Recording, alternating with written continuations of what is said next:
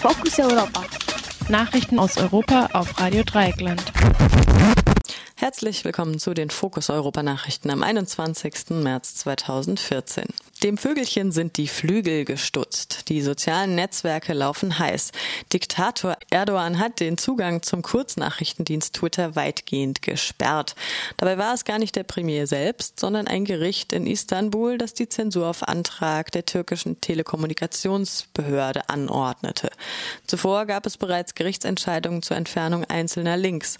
Da Twitter dem aber nicht gefolgt sei, habe es keine andere Lösung gegeben, hieß es in einer Mitteilung des Premierministeramts in Ankara. Erdogan hatte schon vor etwa zwei Wochen gedroht, den sozialen Netzwerken, Zitat, die Wurzeln auszureißen.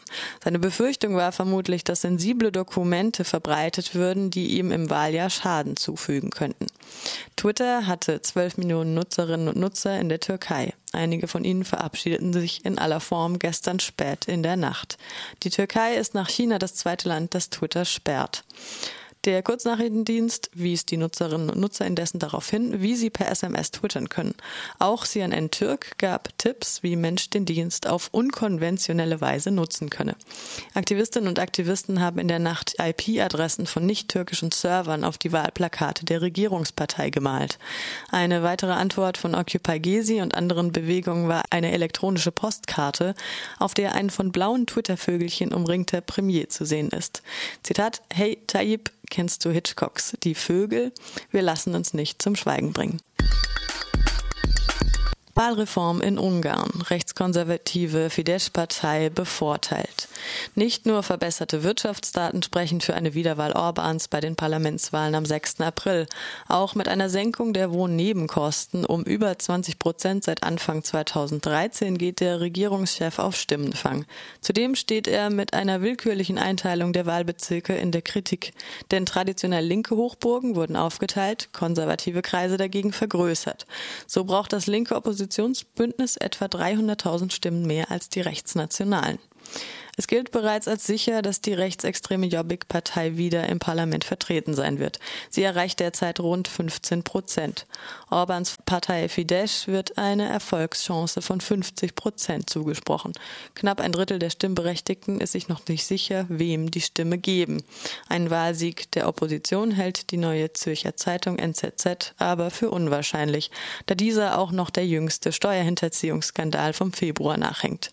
Die Prognose ist, dass die Grünen sogar an der 5-Prozent-Hürde scheitern könnten. Orban hat in den letzten Jahren mit rassistischer Hetze für einen Skandal nach dem anderen gesorgt. Somos una generación especial, pero no solo porque seamos la generación más preparada, sino porque tenemos un paro del 58% y porque con sus medidas nos están obligando a elegir entre paro, precariedad y exilio. Dicen que somos la generación perdida. El 22M demostremos que somos la generación sin miedo contra el pago de la deuda, contra los recortes y contra el gobierno de la Troika, nos unimos para recibirles el 22M en Atocha.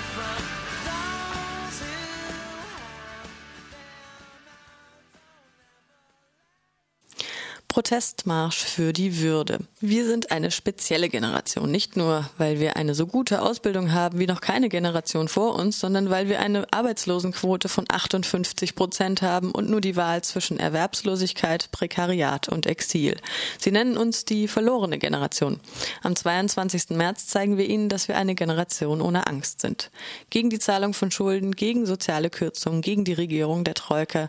Dazu laden wir euch am 22. März in Atocha ein. Für würdige Arbeit, Wohnung und öffentlichen Dienste für alle ist für den morgigen Samstag im Stadtteil Atocha in Madrid eine Demo angesetzt.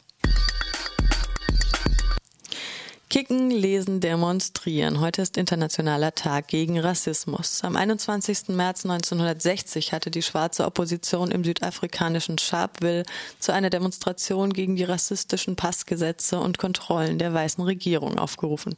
Tausende versammelten sich an dem Tag friedlich vor dem Polizeipräsidium der Stadt. Die Polizei schoss ohne Vorwarnung mit Maschinengewehren in die Menge und tötete 69 Menschen, darunter zehn Kinder. Dutzende wurden verletzt. Im Gedenken an das Massaker von Sharpeville erklärten die Vereinten Nationen 1966 den 21. März zum Welttag gegen Rassismus. Bereits im Vorfeld gab es dieses Jahr erstmals auch in Freiburg Aktionen, Vorträge, Workshops, Lesungen und Kino, einen Stadtrundgang sowie eine Demonstration. Das Programm beinhaltet des Weiteren ein antirassistisches Fußballturnier und mehrere Ausstellungen. Right to Water Europäische Kommission ziert sich. Ein Schlag ins Gesicht der 1,7 Millionen Menschen, die die erste große europäische Bürgerinitiative Wasser ist ein Menschenrecht unterzeichnet haben, nannte es der europapolitische Sprecher der SPD-Landtagsfraktion in Bayern. In einer Pressemitteilung von Mittwoch kritisierte auch der Europäische Gewerkschaftsverband für den öffentlichen Dienst EGÖD die Antwort der Kommission als Zitat wenig ambitioniert. Die Kommission selbst sagt ihrerseits in einer Pressemitteilung, ja zur ersten erfolgreichen europäischen Bürgerinitiative und beglückwünschte die Organisatoren zu ihrem Erfolg. Doch die Entscheidung über die optimale Verwaltung von Wasserdienstleistungen läge nun einmal, Zitat, fest in den Händen der Behörden in den Mitgliedstaaten.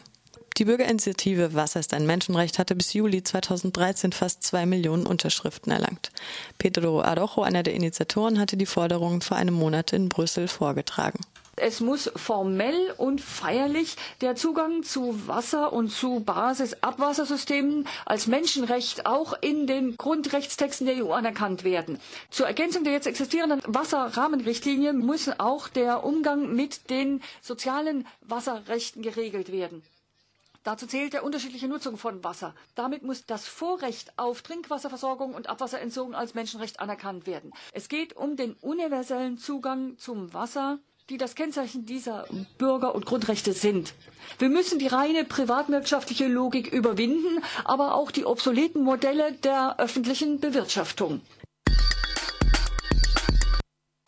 Euko-Frühjahrsgipfel, der letzte vor den Europawahlen im Mai. Er wolle die Ukraine, EU und Russland zusammenbringen, schwärmte Kommissionschef José Manuel Barroso im Vorfeld des Frühjahrsgipfels. Doch was die Staatschefinnen und Staatschefs der 28 Mitgliedstaaten im Europarat heute beschlossen, waren mehr Sanktionen für russische und ukrainische Staatsangehörige. Demnach werden weiteren zwölf Personen die Einreise in EU-Mitgliedstaaten verwehrt. Ihr Vermögen wird eingefroren.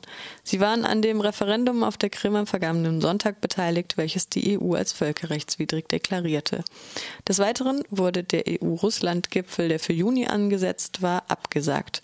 Aus der Sicht von russischen Karikaturisten schützt die Föderation die Ukraine vor einem übergriffigen Uncle Sam, der nach Libyen, Syrien, Irak und Serbien nun auch im Ex-Sowjetstaat ein Blutvergießen anrichten will.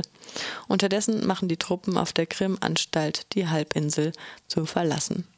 Soweit die Fokus Europa Nachrichten vom 21. März 2014. Es ist 12.41 Uhr.